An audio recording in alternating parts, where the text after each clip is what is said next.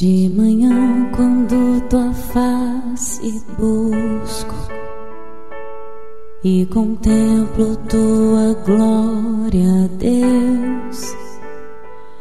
Minha essa semana eu recebi, eh, alguém escreveu para mim falando sobre o capítulo 7 de Romanos, pedindo é, para me falar a respeito é, do capítulo 7 de Romanos. O capítulo 7 de Romanos tem 25 é, versos, é? e ele, como livro de Romanos, ele é fundamental, mas ele, ele contém alguns aspectos difíceis, e nós queremos é, olhar, então, a, respondendo a esse pedido, e eu acho que é, ele é fundamental para todos nós, e eu quero fazer o seguinte, é,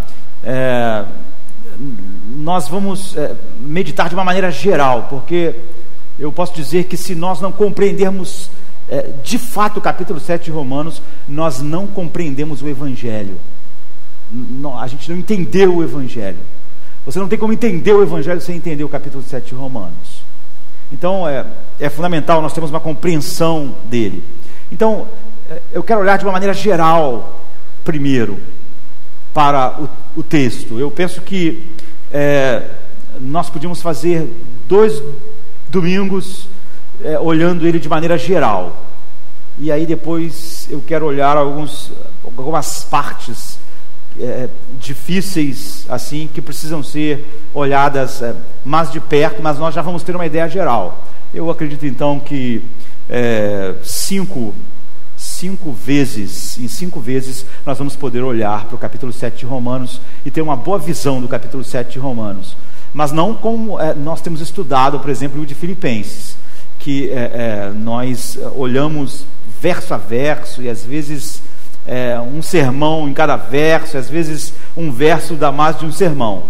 Esse capítulo, o livro todo de Romanos merece isso mais do que qualquer outro livro. Mas aí, como tem 25 versos, se nós fizéssemos desse jeito, daria 30, 30 e poucos sermões. Eu pretendo um dia fazer isso, mas não é o que vamos fazer agora. Nós vamos olhar duas vezes, de maneira geral, hoje, domingo que vem, e depois mais três vezes, eu acho que vai ser suficiente para olharmos partes, mas nós já teremos entendido ah, aquilo é, de maneira geral, é, o que é fundamental. Então, Romanos 7, Diz assim: Não sabeis vós, irmãos, pois que fala aos que conhecem a lei, que a lei tem domínio sobre o homem por todo o tempo que vive, porque a mulher que está sujeita ao marido, enquanto ele viver, está ligada pela lei, mas morto o marido está livre da lei do marido. De sorte que, vivendo o marido, será chamada adúltera se for de outro marido mas morto o marido, livre está da lei, e assim não será adúltera se for de outro marido. Assim, meus irmãos, também vós estás mortos para a lei pelo corpo de Cristo, para que sejais de outro daquele que ressuscitou dentre os mortos, a fim de que demos frutos para Deus. Porque quando estávamos na carne, as paixões dos pecados, que são pela lei, operavam em nossos membros para darem fruto para a morte. Mas agora temos sido libertados da lei, tendo morrido para aquilo em que estávamos retidos, para que sirvamos em novidade de espírito e não na velhice da letra. Que diremos, pois? A lei é pecado? De modo nenhum. Mas eu não conheci o pecado senão pela lei, porque eu não conheceria a concupiscência se a lei não dissesse: não cobiçarás. Mas o pecado, tomando ocasião pelo mandamento, operou em mim toda a concupiscência, porquanto sem a lei estava morto o pecado. E eu, há algum tempo, vivia sem lei, mas vindo o mandamento, reviveu o pecado e eu morri. E o mandamento que era para a vida, achei eu que era para a morte. Porque o pecado, tomando ocasião pelo mandamento, me enganou e por ele me matou. E assim a lei é santa, e o mandamento é santo, justo e bom. Logo tornou-se-me o bom em morte? De modo nenhum. Mas o pecado, para que se mostrasse pecado, operou em mim a morte pelo bem, a fim de que pelo mandamento o pecado se fizesse excessivamente maligno. Porque bem sabemos que a lei é espiritual, mas eu sou carnal, vendido sob o pecado. Porque o que faço não aprovo, pois o que quero, isso não faço, mas o que aborreço, isso faço, e se faço o que não quero, consinto com a lei que é boa. De maneira que agora já não sou eu que faço isso, mas o pecado que habita em mim. Porque eu sei que em mim, isto é, na minha carne, não habita bem algum, e com efeito, o querer está em mim, mas não consigo realizar o bem, porque não faço o bem que quero, mas o mal que não quero, esse faço. Ora, se faço o que não quero, já não faço eu, mas o pecado que habita em mim. Acho então esta lei em mim, que quando quero fazer o bem, o mal está comigo. Porque, segundo o homem interior, eu tenho prazer na lei de Deus, mas eu vejo nos meus membros outra lei que batalha contra a lei do meu entendimento e me prende debaixo da lei do pecado que está nos meus membros. Miserável homem que sou, quem me livrará do corpo desta morte?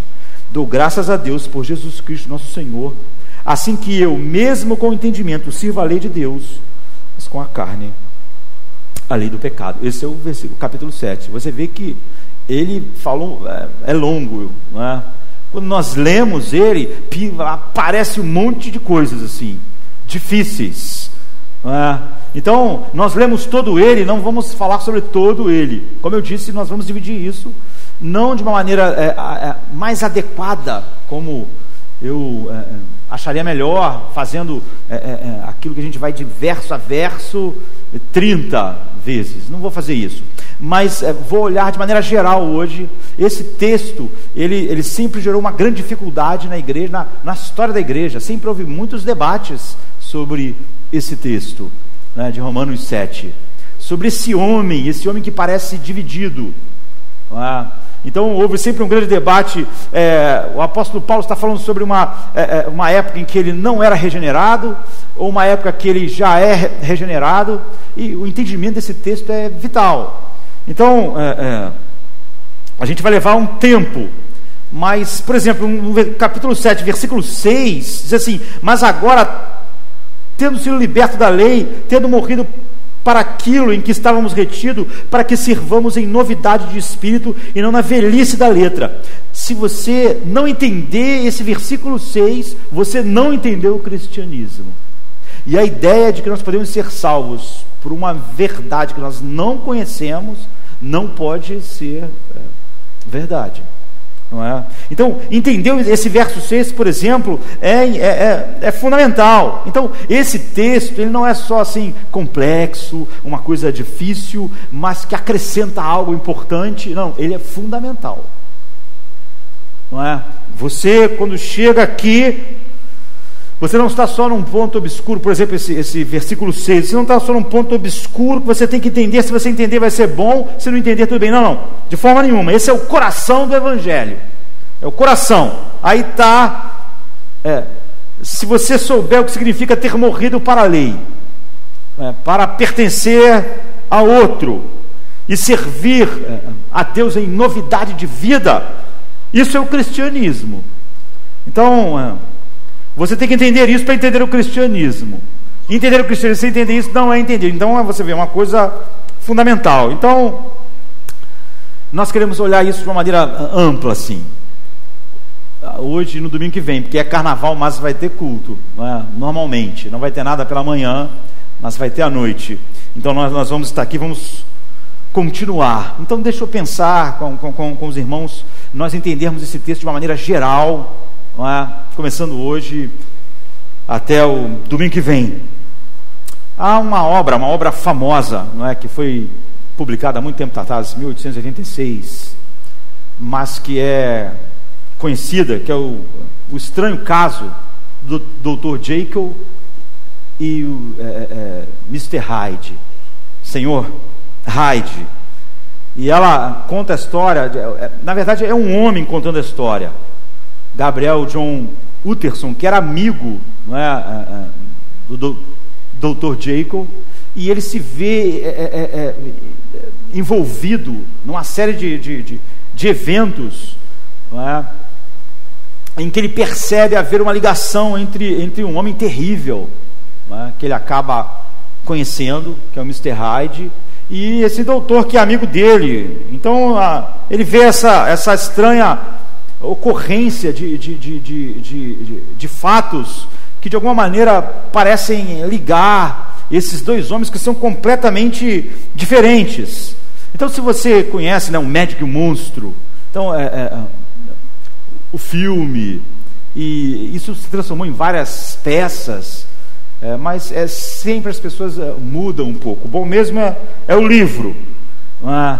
e não essas, essas produções. Então, a obra de Robert Stevenson, é, um escocês, um escocês que morreu em 1894, nasceu acho que em 1850, então viveu pouco, né? viveu uns 44 anos, mas é, é considerado no século XIX o escritor é, mais traduzido e um dos mais famosos é, é britânico. Né? Então ele escreveu, por exemplo, livros como A Ilha do Tesouro. Então, é, um, vários livros, ele escrevia peças, é, é, é, ou livros que se transformavam em peças. Então ele era um dos mais traduzidos, considerado dos mais importantes escritores ingleses, um dos mais importantes do século XIX.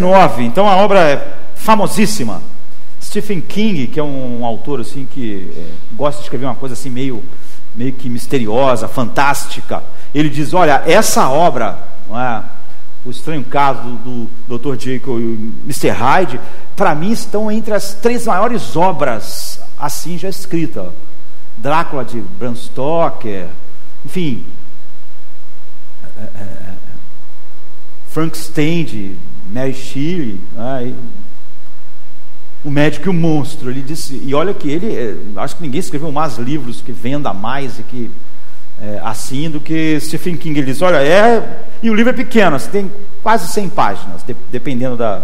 Né? Então ele fala sobre o bom doutor é Jekyll. É, é, um homem respeitado, um homem que trabalha, honrado, mas ele, ele descobre uma insatisfação na vida, assim, sabe? Ele vai, conforme a vida vai passando, ele vai, vai descobrindo é, uma certa insatisfação em viver, e ele percebe, meditando a respeito disso, que essa insatisfação nele, e que ele percebia nas pessoas, é porque dentro do homem vive dois, dois eus diferentes.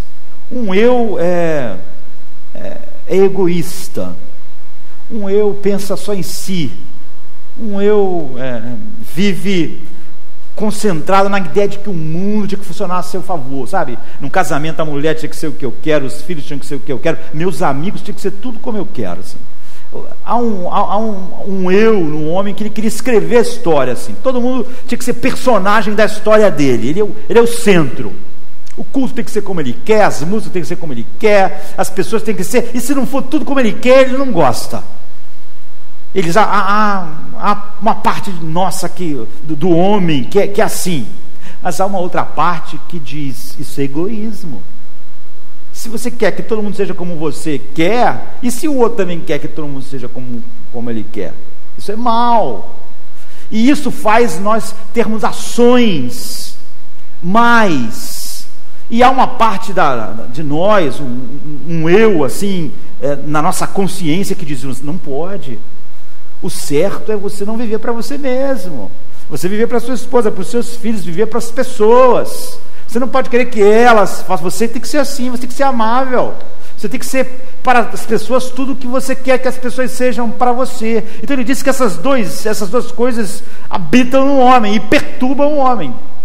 Porque ele quer, de alguma maneira, sempre que ele é uma coisa, a outra coisa está insatisfeita.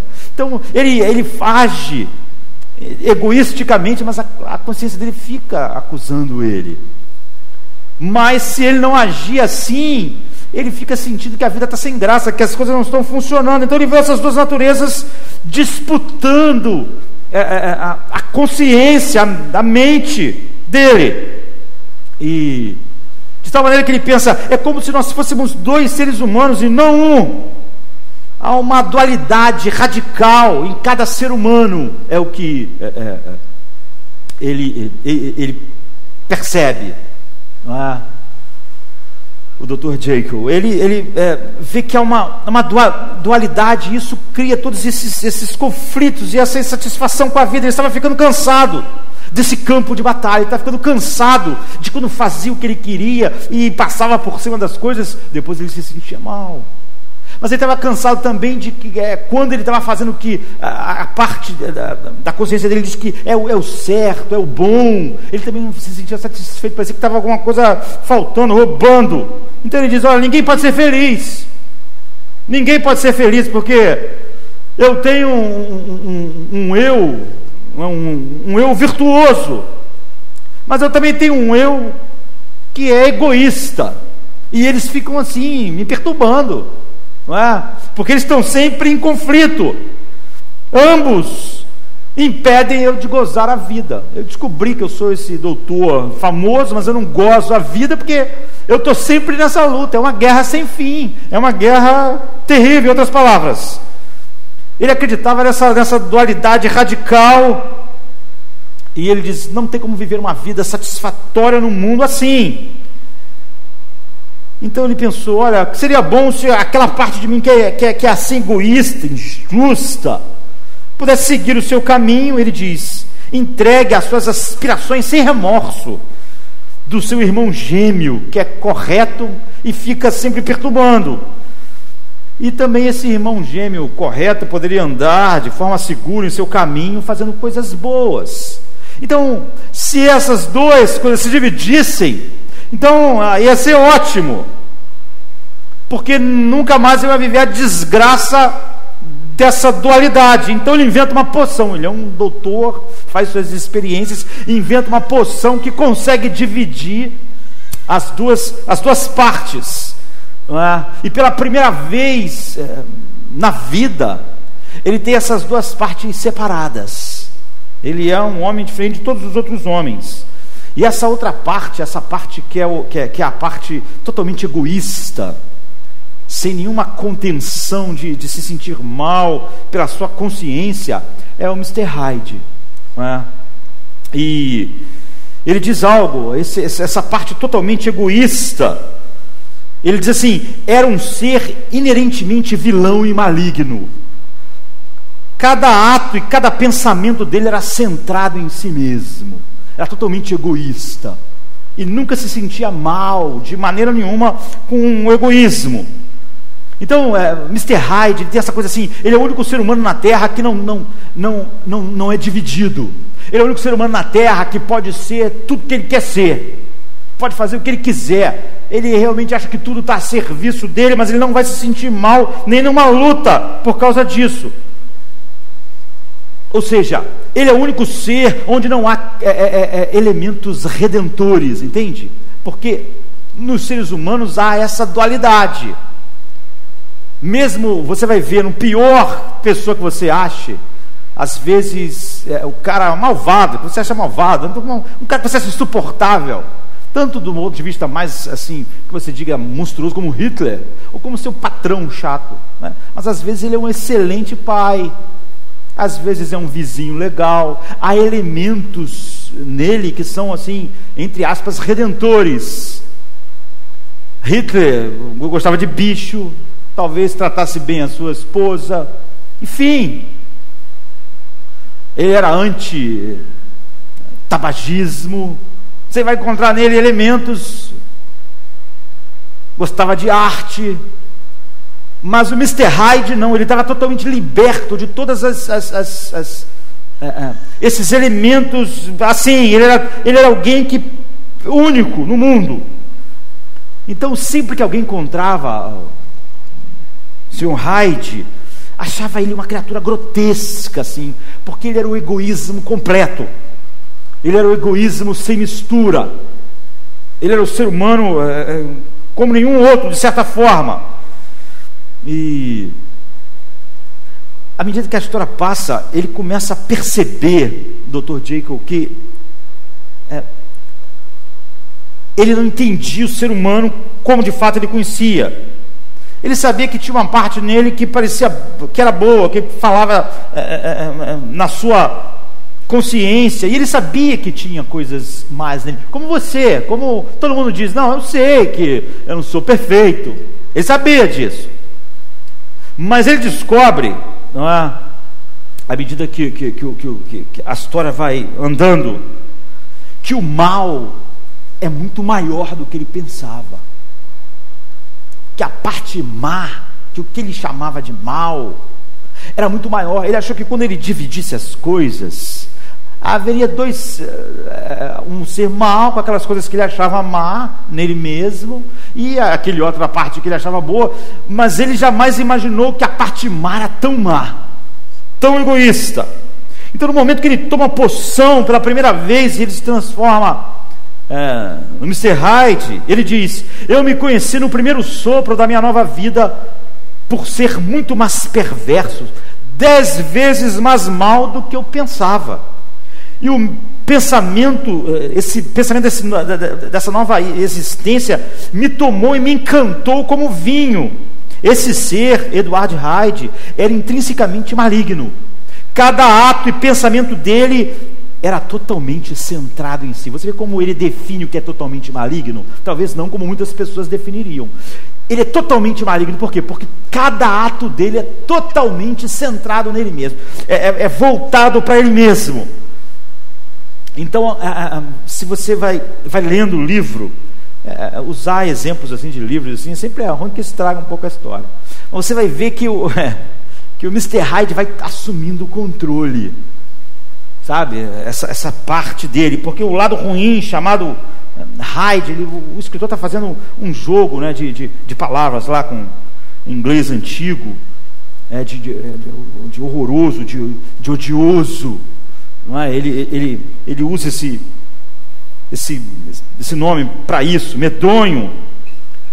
Mas é, ele fala também que é porque é, esse mal todo estava escondido dele. Quando ele era doutor Sol, doutor Jake, ele sabia, como todo mundo, que havia uma parte má. Mas ele não achava que era essa, essa, essa maldade toda. De certa forma, essa parte má se escondia e, e, e, e, nós racionalizamos o que é mal, achando que é mal, mas não tão mal. Mas ele vai descobrindo o horror que estava escondido, sabe, naquilo que ele achava que era só algumas coisas ruins, ele não tinha ideia. Ele, ele quer, dizer, ele quer mostrar o seguinte: o ser humano normalmente não tem ideia da maldade que está dentro dele do mal que está dentro dele. Ele sempre racionaliza isso, esse mal ele se esconde. Então, Mr. Hyde é muito mais mal, maligno do que o Dr. Jekyll jamais pensou. Ele disse que ele seria. É, é, surpreendente. Ele começa a fazer coisas terríveis, começa a agir de tal forma que é, é, leva ele às atitudes mais horríveis possíveis. E finalmente, é, é, o Dr. Jekyll chega à conclusão de que a única maneira que ele tem é de matar o Mr. Hyde, porque o mal vence, o mal vence. Ah, não tem como é, é, a parte que ele achava que era virtuosa é, é subjugar esse mal, mas é, cada vez mais que ele tenta controlar esse mal, controla ele de tal maneira que a única maneira que ele encontra é acabar com tudo e se matar não há, não há uma saída. Então é, é, uma, é uma, um livro preocupante, assim, traça é, é, linhas escuras e nos parece pular um pouco daquilo que nós acabamos de ler, Romanos 7, não é? O autor, Robert Stevenson, está dizendo é, de, for, de, certa forma a mesma coisa, é? Em parte do que nós acabamos de ler. Não é como Paulo. Ah, o Dr. Jacob era, era, é, é, era alguém honrado, um grande médico, alguém da, da, da, fino, que as pessoas viam como um cavalheiro, mas todo aquele mal estava dentro dele. É? Havia um horror no, no âmago do seu, do seu ser. Então, Stevenson, na verdade, é, é, a maneira com que ele define o Mr. Hyde é uma maneira é, é, é, totalmente má, perversa e maligna, mas é isso: é a centralização absoluta no ego, é ser totalmente voltado para si. É uma, é uma definição ótima: é autoabsorção, é egocentrismo Sou eu e minhas necessidades. Sou eu e os meus desejos. Sou eu e o que eu preciso para ser feliz. Essa pessoa tem que me dar isso, a minha esposa tem que me dar isso, as pessoas têm que me dar isso, os irmãos da igreja existem para fazer isso, o mundo existe para isso. Sou eu e as minhas necessidades, eu e meus interesses, eu e os meus desejos. E sempre que isso entre, de certa forma, sai do ângulo, isso gera um monte de problemas internos. Essa, essa incrível capacidade de concentrar-se em si mesmo é que leva a todo mal, a todo mal. É isso que ele está dizendo e é isso que é, é, flui assim da palavra de Deus. Que nas pessoas que você pode dizer que são as melhores pessoas, há essa capacidade de fazer coisas horríveis, muito além do que o ser humano quer acreditar que é capaz, muito maior, muito pior, além mas isso fica escondido. Fica escondido até, doutor Jekyll, tomar a poção. Já no nosso caso, é? a poção que faz isso surgir de repente não é uma poção, é um estresse.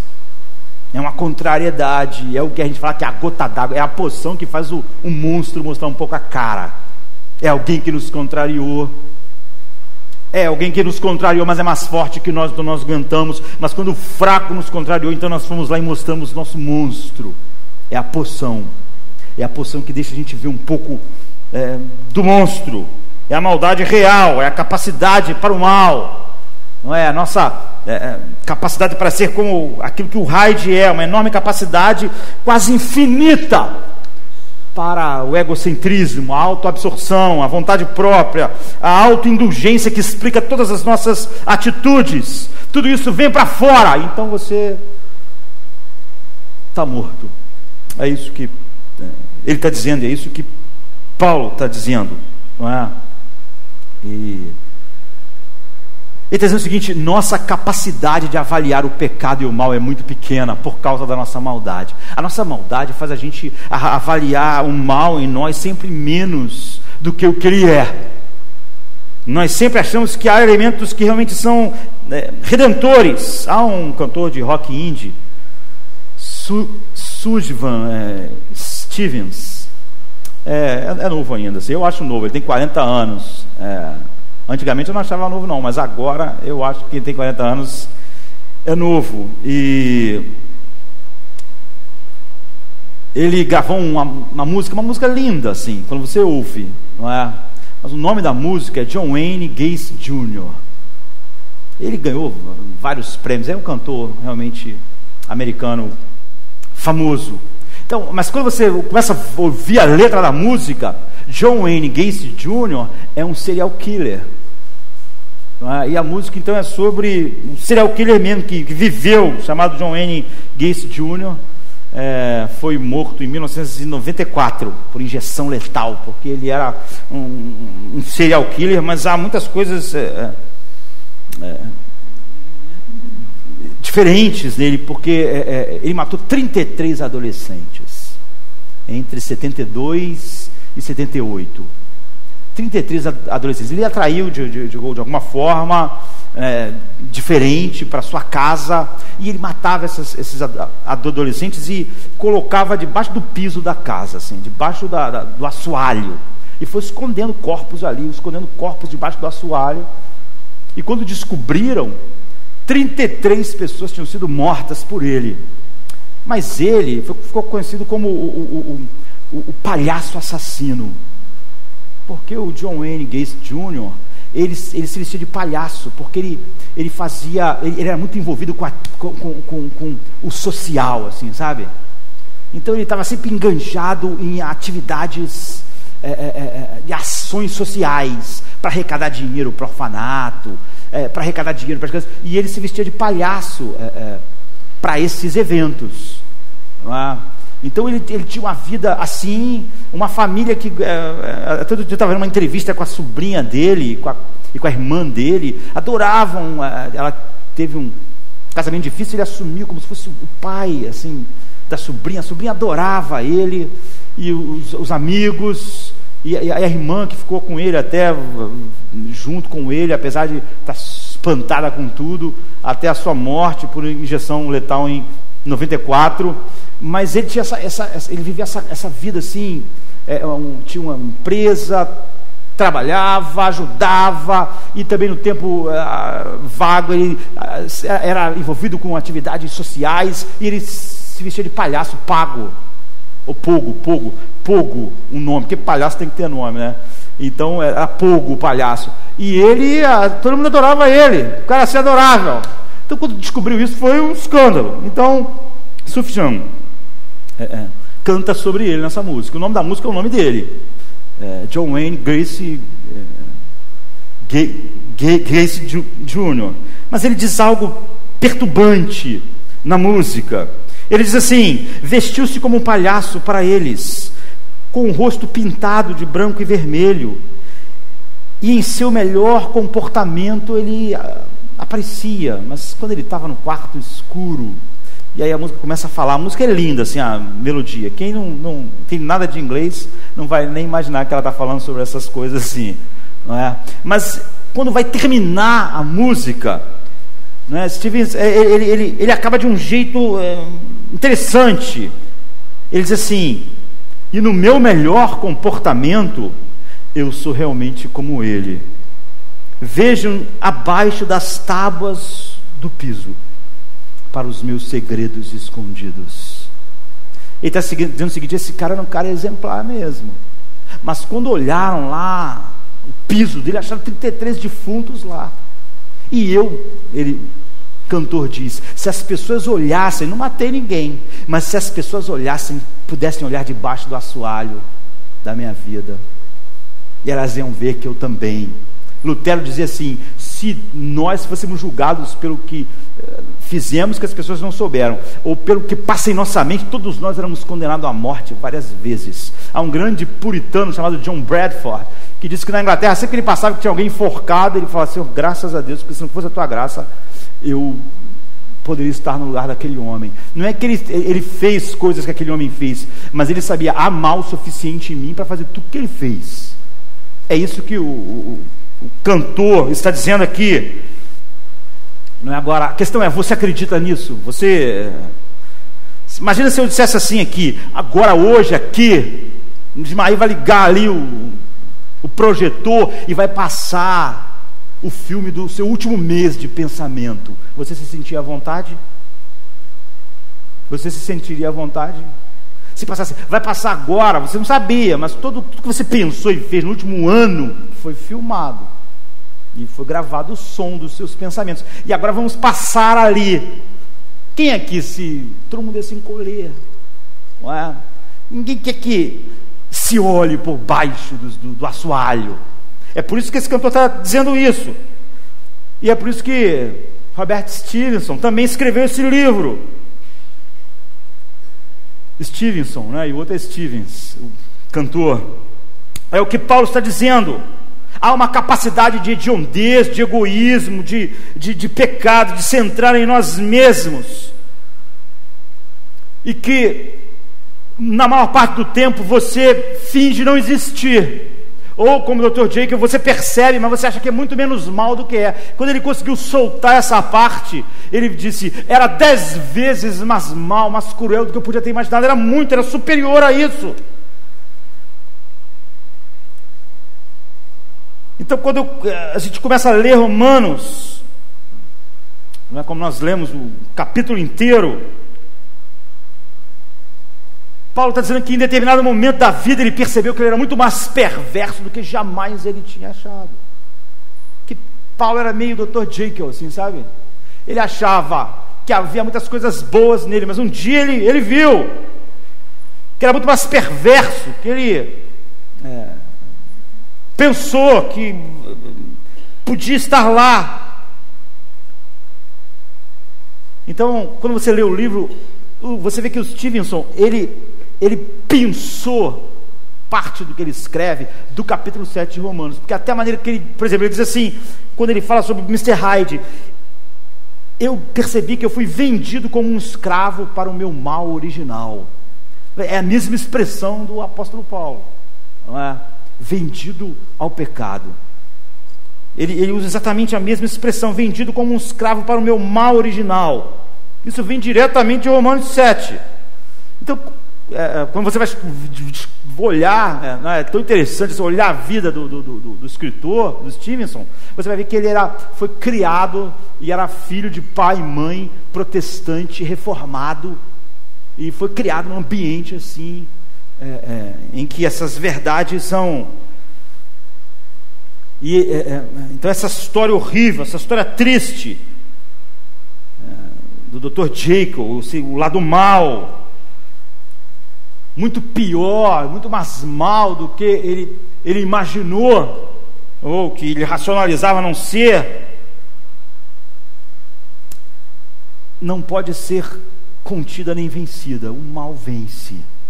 É isso. É por isso que no final, o único jeito dele acabar com tudo é ele, ele, ele matar. Porque ele sabe que vivendo, ele não tem como controlar aquela parte. Aquela parte está assumindo o controle de tudo. Agora a questão é: isso é o cristianismo? Tudo isso que o Stevenson escreveu é, é, é o cristianismo? É este o ensinamento é, de Romanos 7. Muita gente diz que Paulo tem uma visão da natureza humana sombria, né? o cristianismo pessimista. Essa coisa de que há uma luta, mas que o mal sempre ganha, que é uma coisa impossível apenas uma batalha com fim, que nós já sabemos qual é. Ou seja, Mr. Jacob, né, o Dr. Jacob e o, o Mr. Hyde expressam é, é, a visão cristã da vida? A resposta é sim e não. E a resposta é, é sim e não se nós entendermos o que Paulo falou no capítulo 7. Se você lê o capítulo 7 de Romanos, está falando sobre isso, sobre, sobre uma batalha, uma incrível batalha, uma, uma batalha enorme, surpreendente. Não é? Nós parece que estamos falando sobre o ser dividido. E nós vamos falar mais sobre isso na semana que vem. Mas Paulo era um apóstolo.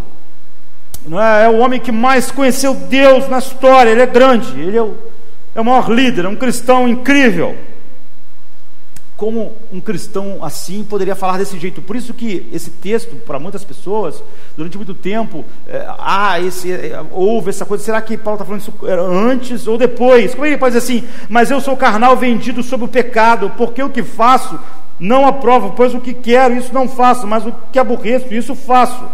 Então, isso soa como Dr. Jacob e o Mr. Hyde, então a resposta é, é, é sim não. Então, a primeira coisa que eu percebo é que o Stevenson, que escreveu o livro, ele não entendeu o capítulo todo. Ele entendeu uma parte. Ele fez como muitos outros cristãos fazem. Porque esse texto ele vai andando de uma certa forma, não é? E quando ele chega no versículo 14, ele muda, ele muda. Então, do versículo 7 ao 13, há uma enorme esforço passado. Paulo está sempre usando o tempo passado. Porque então é é, é, é, é, ele, vai, ele vai se expressando o que ele fez. É tudo eu fiz, eu vi, eu percebi. É tudo no passado. Ele está falando que havia uma grande luta. E agora aqui, a partir do 14, tudo muda para o presente. Eu sou, eu faço. Então essa é a coisa que é, Robert Stevenson não é, parece não ter compreendido. Ah, é por isso que é sim não, a visão dele. Há uma guerra. E antes de se tornar um cristão, há uma guerra. E depois que você se tornar cristão, há uma guerra. Certo? Não é o fim da guerra. O que Paulo está tentando nos mostrar aqui é que há uma guerra antes você estar em Cristo e há uma guerra depois que você está em Cristo. E em seguida, é, é, é, se você não percebe isso, você perde toda a visão. Você é, é óbvio que é, é, é, incrível a visão dele, mas ela está incompleta. Então, antes de Cristo há uma guerra e é uma guerra sem esperança.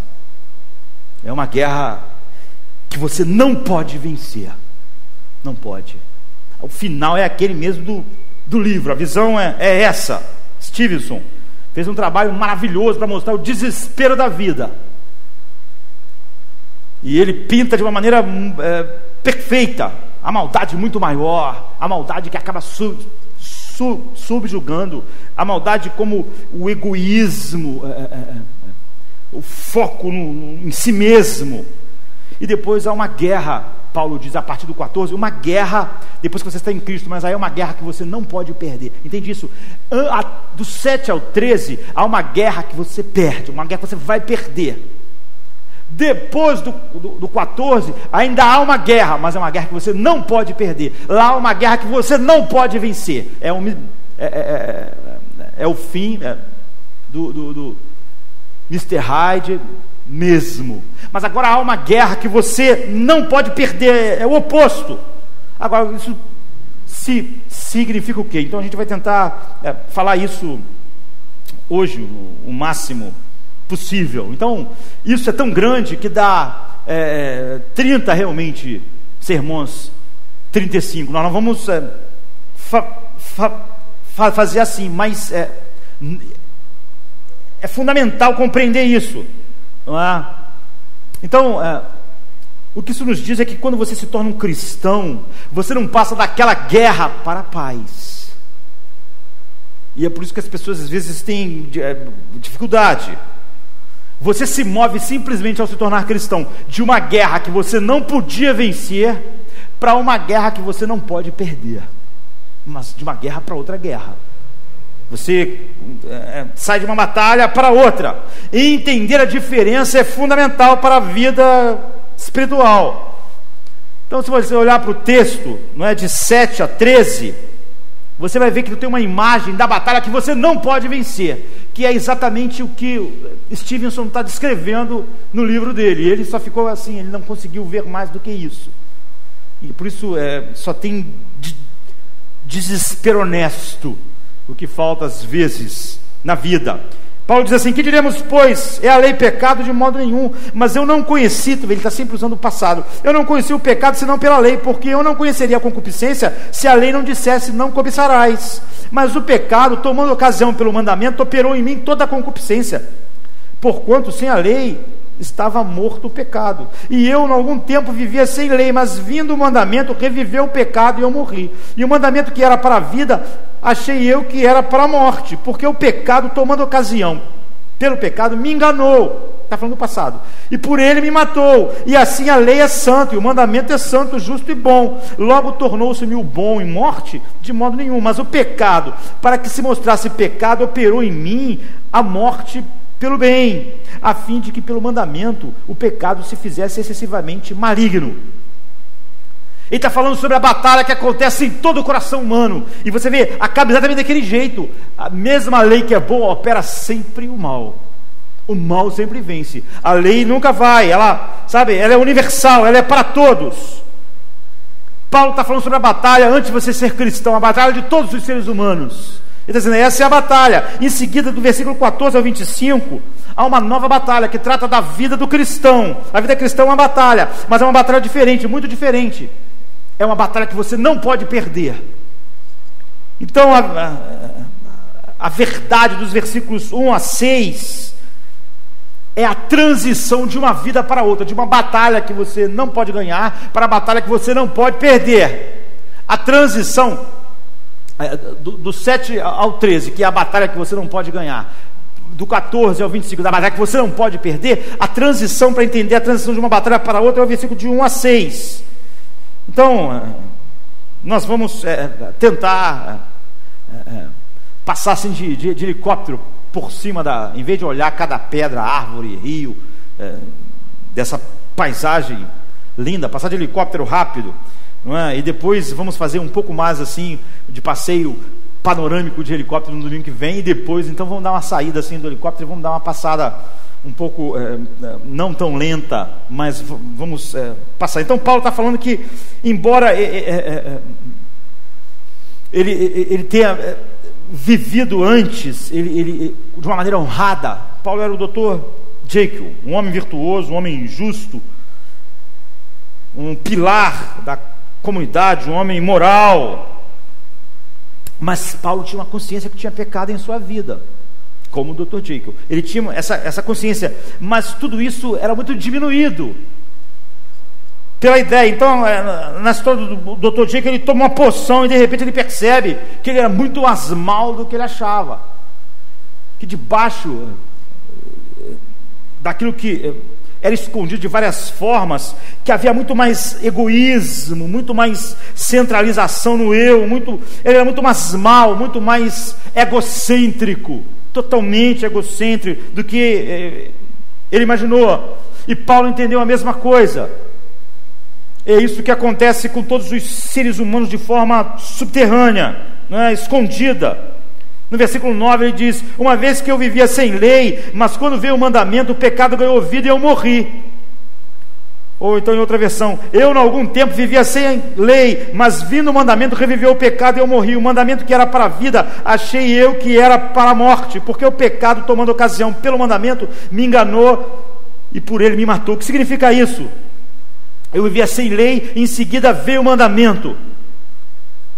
Parece, algumas pessoas têm ideia de que Paulo está dizendo o seguinte: olha, eu vivi uma vida boa, eu estava me sentindo bem, estava me divertindo, até que alguém veio e me ensinou o mandamento, e aí quando eu vi que tinha esses mandamentos, aí acabou com toda a alegria, eu fiquei péssimo, me sentindo mal, e aí eu morri, foi, foi horrível. Mas é impossível, porque Paulo, Paulo foi criado num lar judaico devoto. Paulo nunca houve uma época dele que ele não conhecia esses mandamentos. Ele começou a aprender isso pequenininho. O pai dele, a mãe dele, sabe, é, colocaram. Paulo foi criado aos pés de Gamaliel. Ele sempre conheceu os mandamentos de Deus. Ele não está dizendo, eu não conhecia os dez mandamentos, eu não conhecia nada, e de repente eu conheci, aí, aí acabou com a alegria de eu viver como eu vivia. Não, não. Ele sabia os dez mandamentos desde o início. Todos os mandamentos, até o último. Não cobiçarás então ele foi ensinado nisso, ele não tinha, é, é, na verdade, compreendido o mandamento de Deus como, como ele é de fato. Mas um dia esse mandamento chegou na casa dele, sabe, no interior dele assim. Então matou ele. Quando ele viu que era de fato o mandamento, e aqui está a maneira com que ele matou. Ele disse que tudo acontece quando, quando a visão, é, é, a poção de Paulo foi é, um abrir dos seus olhos para o décimo mandamento: não cobiçarás. Isso mostrou quão excessivamente pecaminoso. Ele diz, através disso o pecado se mostrou excessivamente maligno. Eu vi, é como se ele tivesse tomado a poção e visto o lado que ele nunca. Ele se achava honrado, se achava bom. Então o 13 diz: Logo tornou-se-me o bom em morte, de modo nenhum, mas o pecado, para que se mostrasse pecado, operou em mim a morte pelo bem, a fim de que pelo mandamento o pecado se fizesse excessivamente maligno. Isso significa que houve, houve uma, uma, uma, mudança na sua consciência para que ele, ele visse o lado é, é, é, pecaminoso dele como ele nunca tinha visto. Ele mostrou é, não só o Mr. Hyde que havia por baixo, ele mostrou o mal de uma maneira plena, que domina tudo, como o Dr. Jake acabou descobrindo. Então, na verdade, o mandamento só revelou isso, assim, quando ele teve esse entendimento. É como o, o Dr. Jekyll, ele já era aquilo tudo, mas quando ele tomou a poção e separou, então ele diz: Mas o pecado, aproveitando a oportunidade dada pelo mandamento, despertou em mim toda espécie de cobiças. Então tudo aconteceu quando ele, quando ele, ele enxergou esse mandamento. Paulo tinha a ideia de que ele, ele não era um homem perfeito. Mas todos os outros mandamentos e a vida correta que ele, que ele levava, ele, ele diz lá, segundo a lei, eu fui irrepreensível. Ele nunca teve então ideia de quão mal ele era, quão desesperadamente corrupto e quão totalmente depravado. Então, ele não tinha nenhuma ideia desse mal profundo, dessa, de, de, dessa malignidade no ser humano, nele mesmo. Ele achava que tinha coisas ruins, mas não tão ruim assim. Até que essa poção, que foi o décimo mandamento, de uma maneira especial abriu isso. Todos nós somos doutores Jacobs e nós protegemos a nós mesmos, dizendo que esse egoísmo, essas coisas não são tão ruins assim, que há elementos redentivos em nós que a profundidade da degradação do pecado, do Mr. Hyde, não é tão grande, até que ela A poção trouxe para fora. Paulo acontece a mesma coisa. De modo geral, todo mundo é similar. Todo mundo acha que há coisas ruins em mim, mas não tão ruins assim. Há, sabe, nós acreditamos, é, é há um lado que nós é, achamos bom, né? Acreditamos na justiça, acreditamos na honestidade, acreditamos em manter a palavra, nunca ter cuidado com os outros. É óbvio que quando nós violamos isso, nós é, racionalizamos, nós temos motivos. O palhaço, o assassino, o, o, o, pogo, ele também fazia ações sociais, era um, era um pilar lá na comunidade dele. Todos nós gostamos de dizer: Ó, eu vivo muito bem. Então, Paulo, ele olhava para o código é, é, moral e dizia: Eu não adultero, eu honro meu pai e minha mãe, eu, eu faço isso, eu não roubo. Eu não, eu não adoro outros ídolos, como os mandamentos dizem, eu sou ortodoxo. Eu me importo com os meus pais, eu respeito eles. Mas quando chegou no décimo mandamento e o último, Paulo, eh, em determinado momento, ele viu que isso mostrava o que os outros mandamentos eram. Então o mundo dele todo caiu, ele morreu. Matou ele. Agora, o que, que a cobiça significa? A, a gente cada vez mais usa menos essa palavra, e quando usa, ela, ela não tem o peso não é, bíblico. Cobiçar não é só querer algo, não é? é querer é, idolatricamente. É isso que é a cobiça. O décimo mandamento é não cobiçarás. Paulo disse que foi quando ele viu, foi esse mandamento, foi a poção que Deus usou para ele ver é, esse, essa feiura sem fim. Porque através desse mandamento Paulo viu a essência do pecado, do que escapa às vezes das pessoas. A cobiça é pecado, todo pecado é fruto disso. A cobiça é querer algo, idolatricamente é o seguinte: é você querer algo mais do que Deus, é desejar algo mais do que Deus, de, de, de forma que a cobiça é a essência do pecado. A cobiça está dizendo que algo é, é, é, é está além do amor de Deus, está além da sua relação com Deus. Você diz assim: se eu não tiver isso, eu não vou ser feliz. Só Deus, a graça de Deus, não é suficiente. Se eu perder essa mulher, se eu perder esse homem, se eu perder esse emprego, se eu perder a saúde, eu não vou ser feliz. Isso é cobiça. Cobiçar é desejar algo idolatricamente. Só Deus, sem isso, não vai ser suficiente. Isso é cobiça, e a cobiça é a essência do pecado. Porque Adão achou só Deus e o paraíso. Se eu não tiver aquilo ali, eu não vou ser feliz. Daqui para frente, Deus não vai bastar. Então, o que é a cobiça? Cobiça é, é, é o amor que é, não descansa em Deus como seu conteúdo final. Deus não é suficiente. A cobiça, ela sempre diz: Deus não é suficiente. Sem isso, mas você vai ter Deus. Mas eu, se eu não casar, eu não vou ser feliz. Se eu não tiver sexo agora e dessa forma, eu não vou ser feliz. Ou se por alguma coisa eu não vou ter sexo nunca, mas eu não vou ser feliz. Isso é cobiça. Mas você tem Deus, mas não é suficiente. Você tem Cristo, mas não é suficiente. Isso é pecado. Isso é cobiça é esse desejo. Se você não puder amá-lo é, é, é, o suficiente para se contentar com ele sem algo, aquilo é cobiça, essa é, é, a essência do pecado. E Paulo começou a entender isso, que era a cobiça, a essência do pecado. Ele via, essa não é a raiz de todos os nossos problemas. Todos os seus problemas e todos os problemas da nossa vida não vêm da cobiça, Cada pecado não é a cobiça agindo. Você sabe isso, vai quebrar a comunhão com Deus, mas eu tenho que ter isso, eu tenho que fazer isso. Ou eu tenho que reagir assim, eu tenho que fazer isso, porque eu não posso ficar. É isso que o Edward Hyde era. Ele era totalmente, quando ele vai definir ele como totalmente maligno, era alguém totalmente voltado para si mesmo. Nada, eh, eh, era um poço sem fundo, era um buraco negro. O que ele dizia é o que a cobiça faz e que é a essência do pecado em todos nós.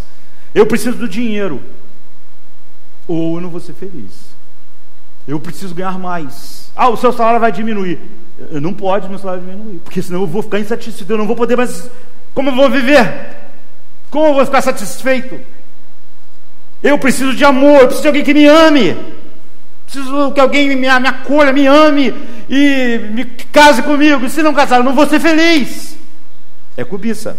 Eu preciso de beleza. Eu estou ficando feio, meu Deus. Eu não vou ser mais feliz. É cobiça, entende? É desejar algo assim. Eu preciso do sucesso, eu preciso do reconhecimento. As pessoas têm que reconhecer o que eu faço. Se elas não reconhecerem, eu fico zangado, minha cara fica feia, eu fico deprimido, eu tenho que tomar coisa, porque eu não consigo mais. Eu preciso de conforto, eu preciso de uma vida mais confortável. Porque se eu não tiver isso, eu vou ficar assim, assado. Eu vou ficar me sentindo mal, vou ficar me sentindo assim, minha autoestima vai para o buraco. Então, é um buraco negro.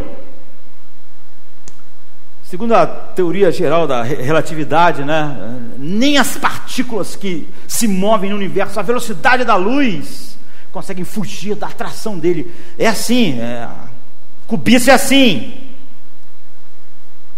É querer algo e que sem aquilo, de alguma maneira, aquilo vai me afetar, mesmo eu tendo Deus. Essa é a essência de tudo que é errado no ser humano. Essa é a essência do que há de errado comigo, com você, o pecado, a cobiça. Por que você fica com raiva? Porque alguma coisa não está sendo como você quer.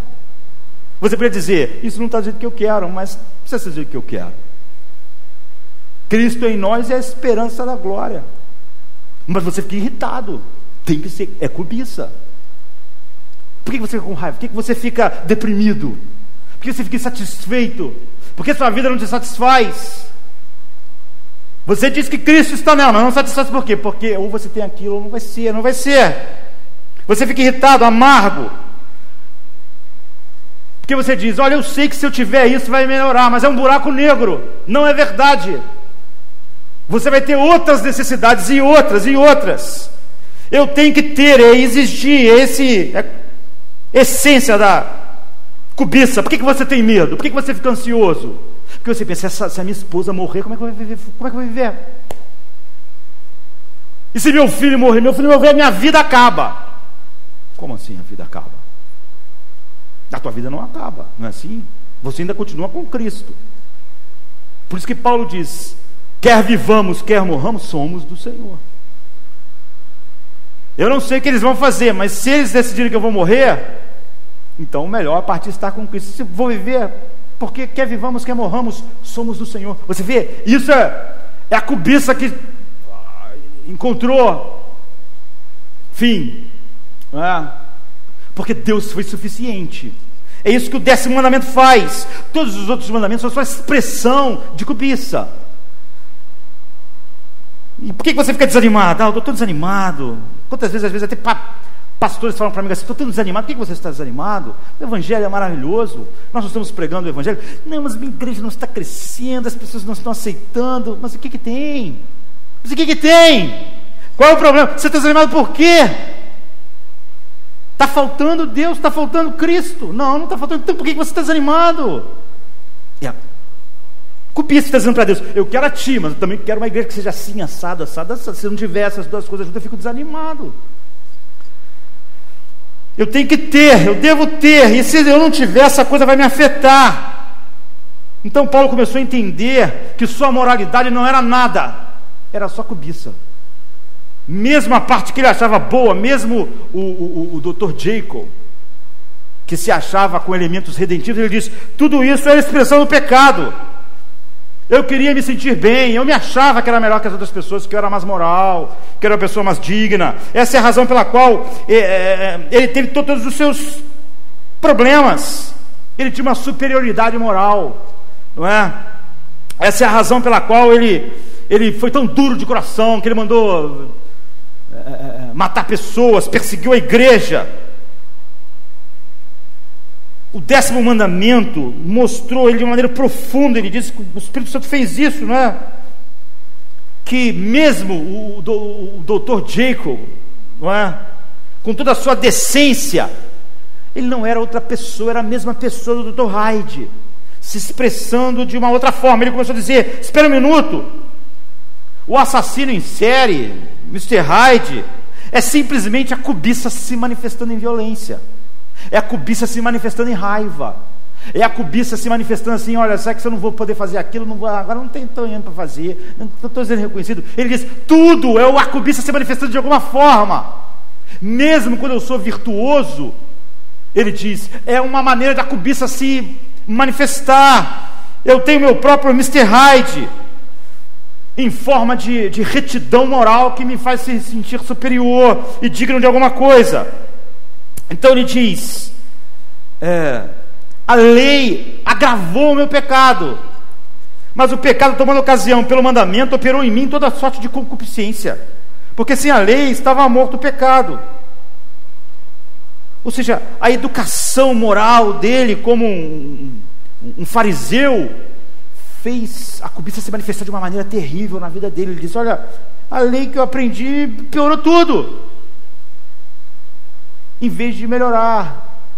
A gente lembra de Agostinho disse que ele viveu uma vida depravada, não é? Ele conta isso com 16 anos de idade nas, confissões. Mas é engraçado que ele, ele fala sobre como a vida dele foi depravada, mas depois ele se concentra um tempão falando sobre como, quando ele era garoto, ele com os amigos dele né, roubava pera no, no, na casa de um senhor lá, de um pessoal lá. E ele diz: Olha, ele explica isso, porque ele, ele vê nisso a essência do pecado. Ele diz: A gente roubava as peras e jogava para os porcos. Na minha casa tinha uma pés de pera melhor do que aquela. Mas disseram que aquele homem não gostava, disseram que era proibido, disseram que não podia. A gente queria pegar aquilo, a gente queria ter. E se a gente não tivesse, a noite não teria graça, o dia não teria graça. A gente tinha que ter aquilo. Agostinho entendeu. Então, ah, por quê? Porque a lei despertou nele o quê? O que é fundamental no ser humano, o desejo de ser Deus. Quando a lei diz não, o nosso desejo de ser Deus diz não, não por quê? Porque há esse mal. Nós, é essencial, em vez de estarmos sob Deus, a lei mostra que eu não sou Deus. Então Paulo queria ser seu próprio Salvador. Paulo acreditava: se eu for bom, eu vou ser digno, vou ser aceito por Deus. O grande parte do Evangelho reflete isso hoje em dia. Por que as doutrinas da graça têm dificuldade? Porque ela diz: você é o Mr. Hyde, você é totalmente mal. Porque a maioria dos cristãos hoje não é, se sentem mal com a depravação total. Porque ele acha que há neles elementos redentivos. Ele não consegue ver o que é o pecado, o que é a cobiça. Então, a única coisa que impulsionava o menino Agostinho, de oito anos, ele disse: era só porque eu não podia ter aquilo, era só porque aquela não era da minha casa, não podia o que a gente queria ter, a gente ia lá e pegava. Nós aqui no Rio de Janeiro sabemos o que é isso. Isso é olhar para o abismo da nossa existência. A guerra interna de Paulo, subterrânea, por longo tempo, foi essa. Ele disse que ele não percebia. Ele via as duas coisas, o Dr. Jake, o Mr. Hyde, mas ele não via a profundidade do mal nele. Sabe essas pessoas que são, são cristãs, mas dizem que acreditam na depravação, mas não na depravação total. Ou então cristãos que dizem que acreditam na depravação total. Mas tem tantas maneiras de explicar e ver a vida que ele realmente não acredita que ela é total. Então, é isso. Então, esse é o problema essencial de muitos cristãos, com, porque é muito ofensivo. O Dr. Jake, o Steve, Steve Stevenson, chegou à conclusão de que só se matando podia acabar, porque o mal era invencível. Mas muitos de nós querem que a mesma salvação tenha algum elemento que eu tenha cooperado, porque tem que haver algum elemento redentivo em mim. Isso eu não tenho entendido nada ainda, de fato, né? Você não pode se tornar um cristão até que entenda o que, o que é isso. Então você já viu isso, você sentiu isso. Você entende que é uma guerra incrível e que é, há um abismo e que mesmo o lado bom faz parte daquilo que é mal. Então Paulo viu que até a vida correta dele era uma porção do Mr. Hyde. Ele disse: quando eu, eu, eu, eu obedecia, a lei operava em mim coisas terríveis. Eu me sentia melhor, me sentia orgulhoso, me sentia, sentia que eu podia ser o salvador de mim mesmo. Eu sentia que eu não precisava de um salvador. Eu sentia que eu não era tão ruim quanto eu era. Então, ele diz: então, quando eu conheci a lei, me matou. No sentido de que ele, ele percebeu que estava morto legalmente. Ele diz: não. Ele percebeu, pela lei eu estou morto, a lei me mata, ele foi, a lei me condena. Quando eu entendi o décimo mandamento, eu vi, a lei me condena, me condena em tudo. Ele percebeu que por trás de toda a sua moralidade havia uma tremenda autojustiça, uma tremenda, um tremendo sentimento de, de, de independência de Deus, de não dependência, de uma justiça própria. Ele diz: Olha, quando Jesus apareceu para ele no caminho de Damasco, disse: Saulo, Saulo, por que me persegues? Era como se Jesus estivesse dizendo para ele: Paulo, você não percebe, Saulo, que a tua moralidade é uma maneira de, de fugir de mim, de depender de mim como Salvador. A tua moralidade é uma maneira de dizer que você não precisa de um Salvador, que há em você ainda elementos que podem te salvar. Não é, é você está fugindo de admitir a sua ruína total. Não há grande parte dos cristãos que ainda estão assim, que, que são cristãos, mas que não entenderam nem esse, esse básico, que há elementos que se não colocar algum elemento do ser humano na sua salvação, diz, eu não posso aceitar isso. É isso que Deus está falando para Paulo. Paulo está dizendo, Deus, Cristo está dizendo para Paulo o seguinte: toda a religiosidade de você, você não percebe, Paulo, que quando o homem é muito bom, sabe quando o povo, o palhaço fazia aquilo tudo, tentava se redimir, tentava dizer, há um lado muito bom em mim.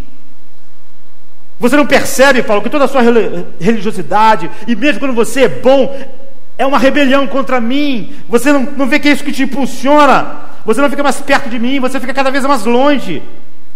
Você não percebe que isso é uma forma de cobiça, de satisfação própria, de não admitir que ou você tem um Salvador que te salva ou você está perdido.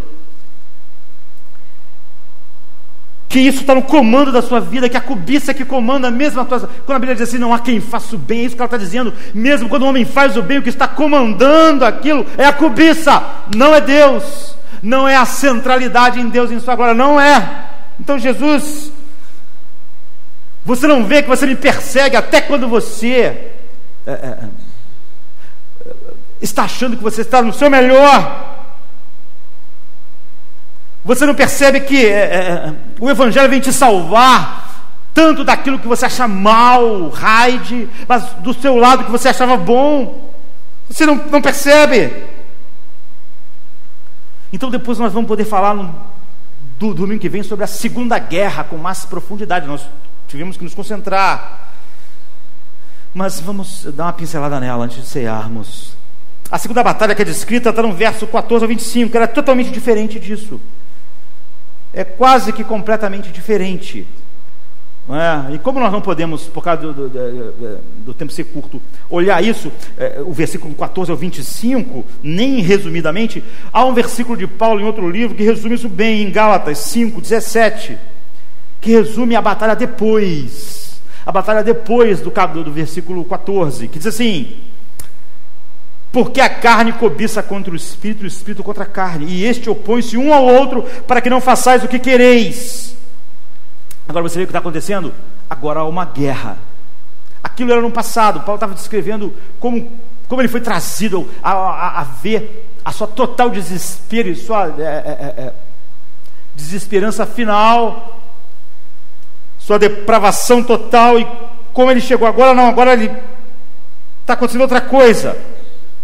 São dois tipos de guerras, por duas razões. É? A antiga batalha do Jacob contra o Hyde, é? que o Stevenson estava absolutamente certo em mostrar. O problema dele foi que ele não compreendeu todo o capítulo 7 de Romanos. É? É... Há uma batalha interna em você. E agora, é, é lá antes, ambos são você, tanto o Mr. Hyde quanto o, o, o Jacob ao lado bom, é, são, são você, você é os dois. Você é os dois. A psicologia moderna é, é, não quis enfrentar isso como, como é, o autor enfrentou. Freud, ele, ele estava no caminho, assim, de certa forma, quando falou sobre o id, o ego, o superego e o ego tentando equilibrar os dois mas ele era inteligente o suficiente para saber em que caminho se ia dar, e como ele queria dizer que a natureza humana no fim é boa, não é? Ele fugiu daquilo que o Stevenson foi até o fim, não é? é do mal essencial no ser humano que vence tudo, esse desespero. Então, ambos são você, ambos eram Paulo, tanto moral quando se não fosse. Então não era que havia dois, na verdade esses dois ambos eram você, não existia dois de fato. E você fica só lutando para saber qual é você é, que prevalece, mas ambos são igualmente você e o mal está é, nos dois lados e o que controla os dois lados, até o que você chama de bom é a cobiça. E você sabe que há essas coisas ruins em você, porque a Bíblia diz que Deus colocou isso em todos os homens. A regra de ouro, todos os homens, é por isso que a, não há nenhum justo, todos estão condenados, porque Deus colocou em cada homem é, é, é, lei suficiente para ele saber que ele vive uma vida contrária àquilo que é reto, a regra de ouro. Ele nunca fez aos outros o que ele desejava que fizessem a ele. Ele sabia que esse era o certo, mas ele não sabia, ele não viveu assim, porque suas cobiças que controlam levavam ele por outro caminho. Romanos 2 fala a respeito disso, a lei moral de Deus foi colocada em todos os homens. E isso é profundo no homem, nenhum ser humano consegue se livrar disso. Você não é um ser humano sem, sem isso, isso é profundo em você. É por isso que é, a ideia de ser seu próprio Deus é uma ideia em todos os seres humanos, é o mal em todo ser humano, junto com a incômodo que a consciência causa por causa daquilo que Deus colocou lá. Mas a ideia de ser Deus é a essência de todos os homens em todas as idades. Por isso é uma bobagem muito grande que, primeiro, há uns anos atrás, não existia adolescente, existia criança e adulto.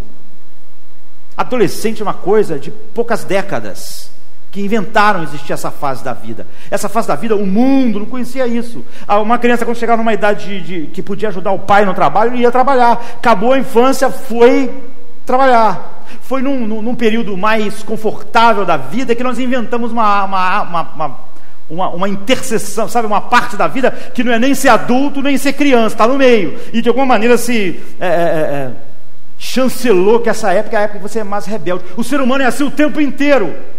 É triste pais cristãos acharem que isso é uma fase, por exemplo, não tratarem disso e acharem muito engraçado, até chamar, chamar adolescente de aborrecente. Todos os seres humanos acham que é Deus e que o mundo gira em torno dele. Então, isso é absolutamente fundamental, isso não é superficial, é você, é o homem natural. E é por isso que a batalha está perdida o homem não tem como se livrar dele mesmo. É isso que o Stevenson mostrou no livro. Não sei, o cara se matou. Como cristão agora, ainda há uma batalha acontecendo. Essa é o diferente. Ainda há uma batalha entre o bem e mal. Mas um deles agora não é mais o meu verdadeiro eu. Essa é a diferença essencial. O apóstolo diz assim: porque a carne cobiça contra o espírito e o espírito contra a carne, e esses opõem-se um ao outro, para que eu não faça para que não façais o que quereis. Lá no versículo 23, 20, 22, 23 do capítulo 7, ele diz: Porque segundo o homem interior eu tenho prazer na lei de Deus. Mas vejo nos meus membros uma outra lei que batalha contra a lei do meu entendimento. O que está acontecendo aqui? É uma guerra diferente. Há um certo sentido em que não há dois seres, não é? Há um sentido em que há algo em mim ainda. É que, que gera esse combate. Há duas coisas, mas uma delas está morta, está, é, é, eu diria, sem coração. Uma delas está, é, realmente não é mais, não faz parte do meu eu. Mas um deles está mortalmente ferido, não está ferido de morte, não tem como se recuperar da ferida. Então, por exemplo, Colossenses 3 de 1 a 10 expressa isso, portanto, se já ressuscitamos com Cristo, buscar as coisas que são de cima, onde Cristo está sentado à destra de Deus, pensar nas coisas que são de cima e não nas que são da terra, porque já estás mortos e a vossa vida está escondida em Cristo em Deus. Quando Cristo, que é a nossa vida, se manifestar, então também vós vos manifestareis com Ele em glória. Mortificai, pois, os vossos membros que estão sobre a terra, a fornicação, a impureza, a afeição desordenada, a concupiscência, a avareza, que é a idolatria, pelas quais coisas vem a ira de Deus sobre os filhos dos homens, nos quais também em tempo estáveis quando vi, vivias nelas, mas agora despojai-vos também do de tudo, da ira, da qual ele fala, não mintais uns para os outros, e vos, revesti, e, e vos vestistes, ele diz, não mintais uns para os outros, pois já vos despistes do velho homem, com seus feitos, e vos vestistes do novo, que se renova para o conhecimento, segundo a imagem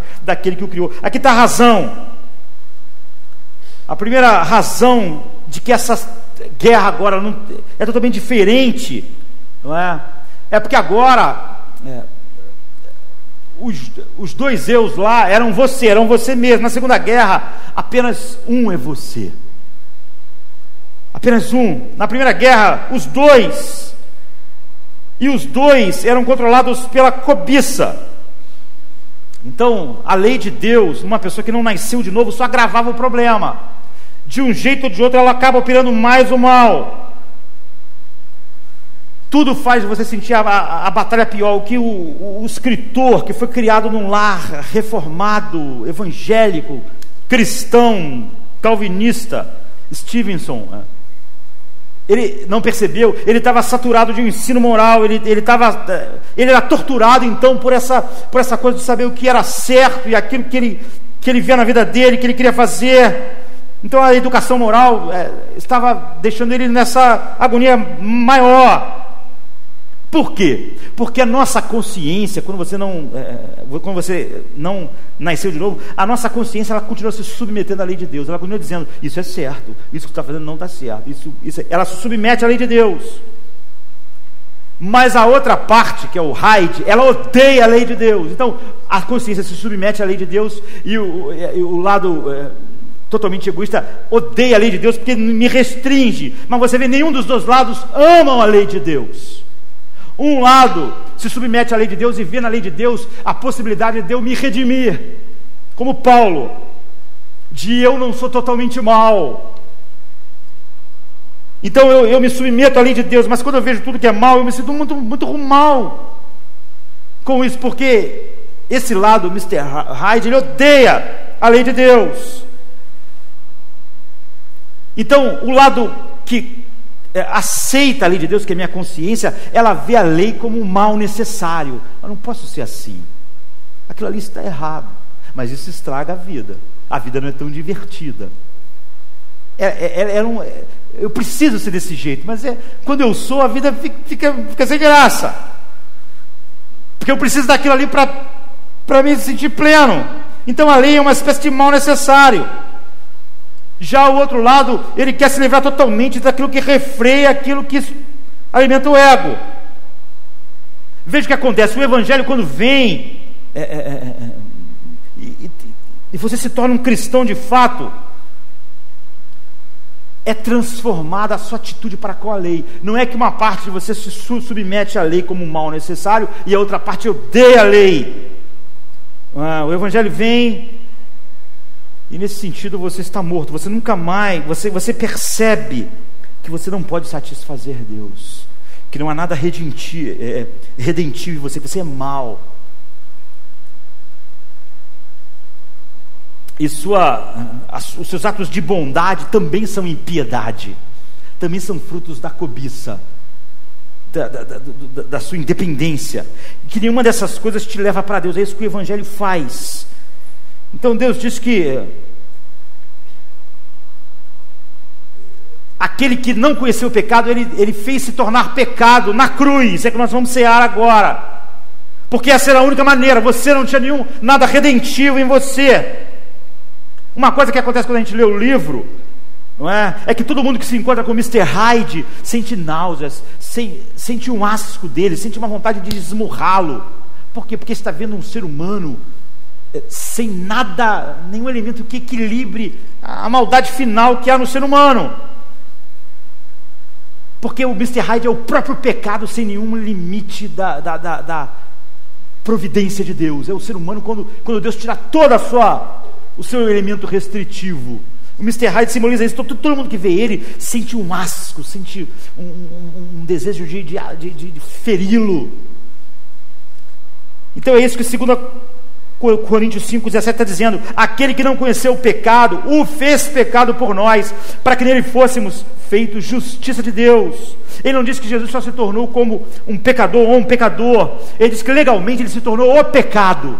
Entende isso? Em outras palavras, Deus derramou sobre Cristo a ira que qualquer um de nós, é mesmo é, se víssemos tudo que o mal é em si mesmo, puro, sem os disfarces, nós sentiríamos o asco, como as pessoas quando olhavam para o Dr. Hyde, como o Dr. Hyde era o ser humano sem nenhuma daquelas, nenhum dos assoalhos, sem nada, pura, não havia nenhum, nenhum vestido do, do, Dr. Jacob nele, então as pessoas sentiam isso, as pessoas queriam socá-lo, matá-lo, destruí-lo, porque achavam era, era algo grotesco, era algo horrível.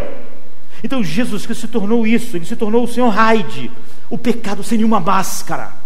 Por isso que o apóstolo Paulo usa isso, Deus é, é, é o fez pecado, em vez de dizer o fez pecador, para mostrar como ele, Deus fez ele pecado sem nenhuma coisa que a gente usa para disfarçar o que o pecado é. Então toda a ira foi derramada sobre ele. Agora, se você foi levado pelo Espírito Santo a crer nisso, né, você soberanamente. Agora, é, você olha, você entende isso, você vai participar da ceia hoje. É, é, é, isso derrete o seu coração a olhar para Cristo nessa posição, por causa dos nossos pecados. O que a Bíblia diz é que quando o Espírito Santo soberanamente regenera um coração e você enxerga isso como Paulo enxergou, nesse momento acontece algo incrível. O Espírito Santo vem e escreve a lei de Deus no seu coração. Tudo é, é, é, é, é. Muda, porque antes a sua consciência, a consciência de todos os seres humanos, ela, ela funciona, mas a lei é um mal necessário. E o outro lado odeia a lei, porque eu queria fazer isso, eu queria comer o fruto ali, e a lei diz que não. Ah, ah mas olha, vai desagradar a Deus. Então, é, a lei é, é um mal necessário, é um remédio amargo que evita outros males piores. Mas o que acontece quando você se converte é que a lei não é mais um mal necessário. A Bíblia diz que o Espírito vem e escreve a lei de Deus no seu coração. É por isso que eu falei que o versículo de 1 a 6 é, é, é, é essa história de homem e mulher junto ali, presos um ao outro, é como o apóstolo Paulo está mostrando o que é o elemento de, de, de, de de mudança de uma guerra que você é, é não pode vencer para uma guerra que você não pode perder. Paulo diz assim: Não sabeis vós, irmãos, que a lei tem domínio sobre o homem por todo o tempo que vive, porque a mulher que está sujeita ao marido enquanto ele viver está ligada pela lei, mas morto o marido está livre, de sorte que vivendo o marido será chamada adúltera se for de outro, mas morto o marido livre está da lei, assim não será adúltera. Assim, meus irmãos, também vós estás mortos para a lei pelo corpo de Cristo, pelo que sejais de outro, da daquele que ressuscitou dentre os mortos, a fim de que demos frutos para Deus, porque quando estávamos na carne, as paixões dos pecados que são pela lei operavam em nossos membros para darem fruto para a morte, mas agora temos sido liberta, liberta, libertados da lei, tendo morrido para aquilo em que estávamos retidos, para que sirvamos em novidade de espírito e não na velhice da letra. Ele diz: antes de encontrar Cristo, você estava casado com a lei, por que, que ele diz isso? Por que, que ele diz isso? É, é, é, a lei, o esposo, o cônjuge é uma espécie de, de, de, eixo central que não pode mais, a sua vida não pode mais é, estar fora daquele eixo. Não é? Ou seja, mesmo quando as pessoas não conhecem aquilo que Deus determinou para o casamento, o casamento faz com que toda a sua vida gire de alguma maneira em torno do cônjuge. E o que é fascinante é Paulo ter percebido: olha, antes de ser cristão, alguém está casado com a lei, está ligado à lei, não há como escapar dela. Então, ela nos condena, ela nos mata. Nós podemos até é, pensar que servimos a Deus, é, somos moralmente bons, somos religiosos, como o apóstolo Paulo, mas você continua casado com a lei. Deus é remoto, é a lei que você serve, é a lei que você está casado, é ela que você está ligado. Então nosso coração sempre está pensando em desempenho. Se eu fizer isso é porque eu sou bom. Olha, ah, eu faço isso, eu faço aquilo. Então, quer dizer, eu não sou tão, eu não sou tão ruim assim. Há uma coisa, há, algo bom em mim. Você está casado com a lei. Ela não é o meio, ela é o fim. Ela é o fim de te redimir. Ela é o teu fim redentivo. E ela te mata. Nós fazemos isso não para, para viver por causa de Deus. Não, ao contrário, a cobiça é algo que é, me coloca numa, num lugar de independência, num lugar de enxergar coisas boas e redentivas em mim. E a lei é que eu estou casado com ela, ela que é o objetivo de. É porque é com ela que eu tento provar quem eu sou, e ao mesmo tempo legalmente eu estou ligado a ela e ela acaba me condenando. Então os teólogos, é, quando falam agora, morrer, né, a salvação aqui, o apóstolo Paulo está falando, é, não é que a lei deixa de existir, é que ela não é mais o caminho da salvação. Não é? ela não é mais é, como você lida com a, a, impureza. Você vê que a lei depois, é, ela, ela, não a lei não justifica, a lei mostra o pecado. E mesmo a santificação, você vê que a lei tem um papel importantíssimo, mas não é a lei que, que santifica, porque a lei não, ela não, ela não impõe pecado. É a união que, com Cristo que trouxe a, a justificação e é a união com Cristo que dá o poder da santificação. É a união com Cristo. Não é a maneira pela qual mais você tenta então a lei agora salvar a si mesmo resgatar o seu ser, dizer que você não é, não é, não é mal assim, e, ou ter independência. Agora o que acontece é que você está casado, você morreu para a lei, para essa relação com a lei. E a lei, por ser justa e boa, é, ela te condena à morte, porque por mais que tu, tu, tu, tu, tu é, tentasse usar ela como elemento redentivo, você acabava, é, a lei acabava mostrando que você é o raio de que merece morrer mesmo. Então a lei, é, agora, mudou a sua relação com a lei. O Espírito Santo escreveu a lei no seu coração, mas você não está casado com ela. Ela não é, é você não está tentando. A lei não é nenhum elemento de salvação e redentivo em você. Você está casado com Cristo. Todo o seu amor é para Ele. Toda a sua vida agora gira em torno de Cristo. Ele é o eixo. Ele agora é o marido. Então você não está agora olhando para o seu desempenho para agradar a Deus. Antes, tudo que você pensava, mesmo o apóstolo Paulo, antes querendo obedecer à lei, ele estava ligado ao seu desempenho. Ele não estava, ele não estava casado com Deus, estava casado com a lei. Deus. Ele não tinha caído nos braços de Deus. Deus era nosso chefe. E nós queremos só provar ao chefe que nós não somos tão ruins. E o chefe pode nos mandar embora. Então você eh, você pode ser demitido. Você não, Deus não, não, não, não era o seu marido amado. É isso, você era casado é com a lei. É a lei que ia dar a você a satisfação de que você não era, é, que você não é totalmente depravado, que você tem elementos redentivos. Agora que o Espírito Santo escreveu a lei no seu coração, só, ele só escreveu depois que te mostrou aquelas verdades terríveis, como Paulo disse que é, viu. Você morreu para a lei. Então, é, ao, ao morrer em Cristo, nós vamos ter que olhar essas coisas devagar. Então, a lei se tornou a maneira pela qual você cultiva o amor, você mantém o amor e você reflete o seu amor. A lei agora não é mais redentiva, não é mais fruto da cobiça querendo algo, Jesus passou a ser esse centro. E a lei que foi escrita no coração é só agora alguém maravilhoso. Você ama a lei agora. Agora a lei não é um mal necessário. A lei é alguém que está ao seu lado que mostra o tempo todo o que agrada o seu amado que faz o que desagrada. E você gosta quando ela diz isso desagradará a ele. Isso, se você vê isso, você vai. Não, mas não, isso é, é, é terrível, porque eu, eu vivo, eu existo para isso.